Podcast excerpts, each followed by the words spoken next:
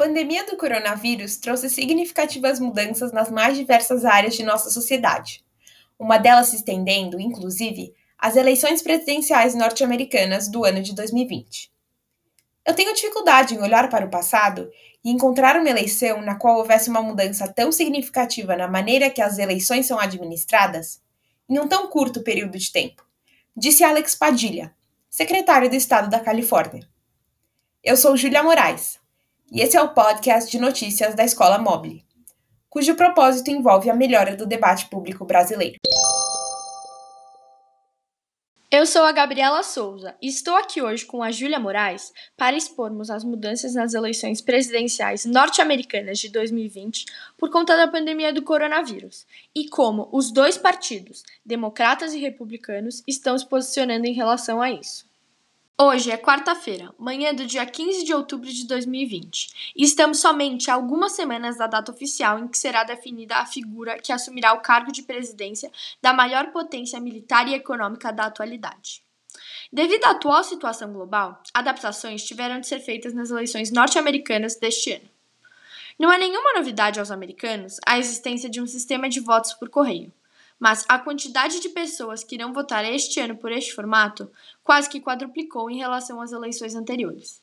Isso já que a situação do coronavírus impossibilita muitos de votar presencialmente nas urnas. Logo, houve uma flexibilização por parte dos diferentes estados dos critérios que seriam aplicados àqueles que quisessem votar à distância. Entre 50 estados do país, regras diferentes são aplicadas para esse sistema de votação. Em alguns estados, os eleitores automaticamente receberão a cédula em casa. Já em outros, os cidadãos podem receber a cédula em casa, contanto que no pedido seja fornecida uma justificativa para tanto. Mesmo assim, na grande maioria dos estados, os eleitores podem pedir a cédula livremente, sem a necessidade de nenhuma justificativa. Embora especialistas considerem as eleições por correio a melhor opção, tendo em vista o cenário atual em que se encontram os Estados Unidos e o mundo de uma maneira geral, muitos se preocupam com os problemas gerados por esse sistema.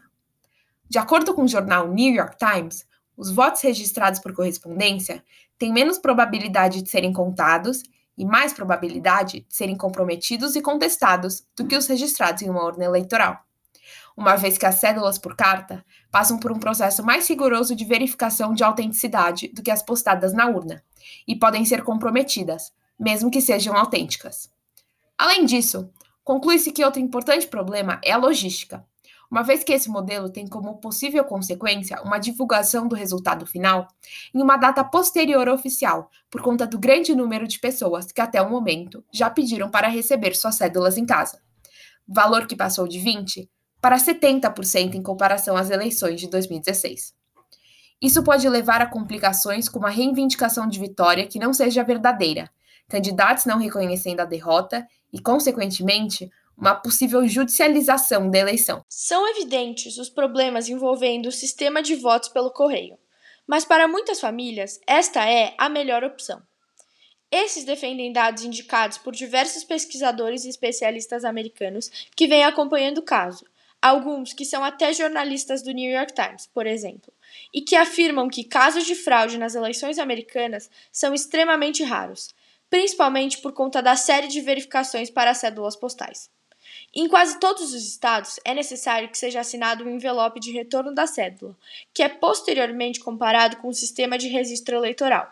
E, além disso, há também outros tipos de informações exigidas, como datas de nascimento, endereços, número da carteira de habilitação, além de uma assinatura requerida por todos os estados, no qual o eleitor assina uma declaração simples ou juramentada ao votar pelo correio, tornando uma possível fraude ainda mais remota.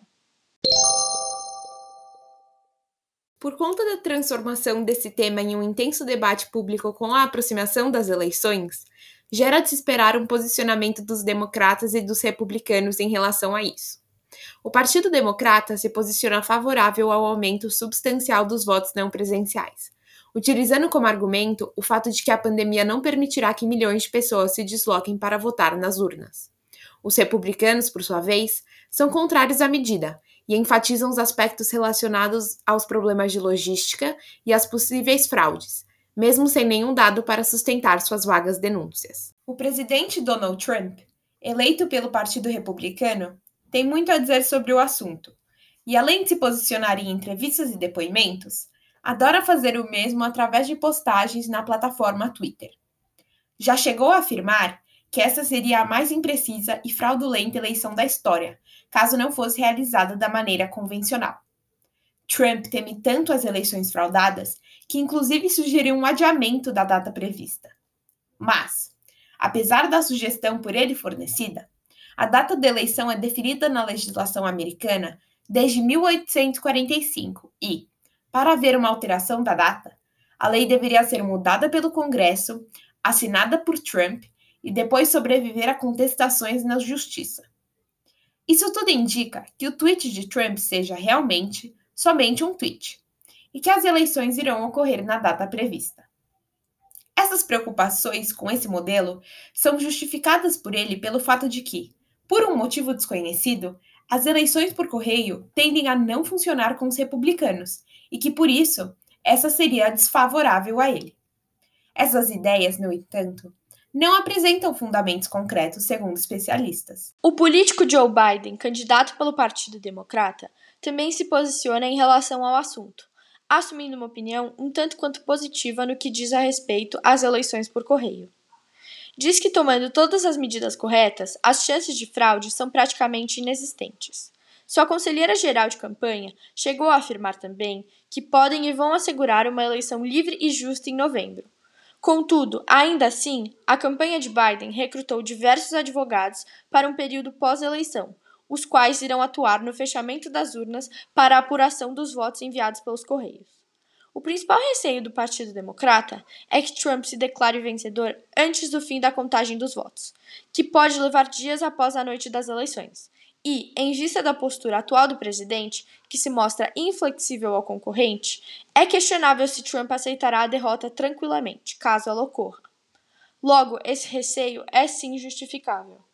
É inevitável que a opinião e o posicionamento de cada um dos candidatos reflita na decisão dos eleitores quanto a votar ou não presencialmente. No entanto, mesmo antes do coronavírus ter se tornado uma ameaça global, os eleitores já tendiam a defender diferentes opiniões em relação às maneiras de realização das eleições, dependendo do partido de preferência. O Partido Republicano já defendia um sistema eleitoral com mais restrições, argumentando que esse seria importante para a proteção da integridade dos resultados, um tópico que apresenta bastante aceitação entre seus eleitores. Isso pode ser, inclusive, justificado pelo caráter mais conservador do partido. Enquanto isso, os democratas, conhecidos por seu caráter menos conservador, já defendiam a adoção de um sistema não tão restritivo, favorecendo maneiras de expansão ao acesso às votações por correio. Isso é possível de ser observado nos dados coletados pelo Pew Research Center, em que a maioria dos apoiadores de Biden, 58%, preferem votar pelo correio, enquanto entre os eleitores de Trump, esse percentual cai para 19%.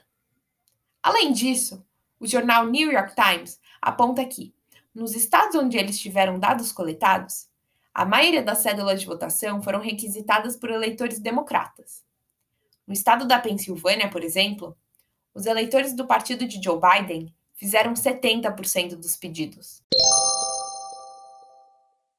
Quando somos atingidos por todas essas informações, fica claro que as eleições norte-americanas de 2020, por estarem inseridas no contexto da pandemia do coronavírus, estão extremamente conturbadas e são capazes de exaltar a tensão já existente entre democratas e republicanos.